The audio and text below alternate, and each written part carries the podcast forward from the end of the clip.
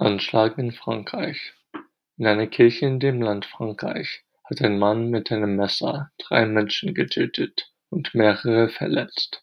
Die Regierung geht davon aus, dass es ein islamischer Terroranschlag war. Jetzt gilt in ganz Frankreich die höchste Terrorwarnstufe.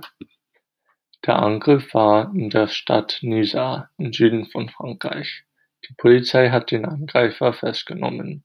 Medien berichten, dass er vor kurzem als Flüchtling nach Frankreich gekommen ist. Der französische Regierungschef heißt Jean Castex. Er sagt, alle in Frankreich sind traurig.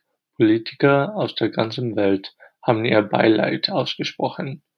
Bundeskanzlerin Angela Merkel sagt, meine Gedanken sind bei den Angehörigen von den Ermordeten und bei den Verletzten. Bei der südfranzösischen Stadt Avignon hat ein Mann am selben Tag mehrere Menschen mit einer Pistole bedroht. Die Polizei hat den Mann erschossen. Ob er auch einen Terroranschlag geplant hat, weiß man nicht. Medien berichten, der Mann konnte ein Rechtsextremer gewesen sein. Vor kurzem hat ein Islamist in Frankreich einen Lehrer getötet. Er wurde vor einer Schule mit einem Messer enthauptet. Der Lehrer hatte in seinem Unterricht über Meinungsfreiheit gesprochen und Karikaturen von dem Propheten Mohammed gezeigt.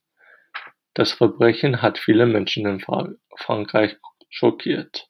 Zehntausende gingen auf die Straße, um an den Lehrer zu erinnern.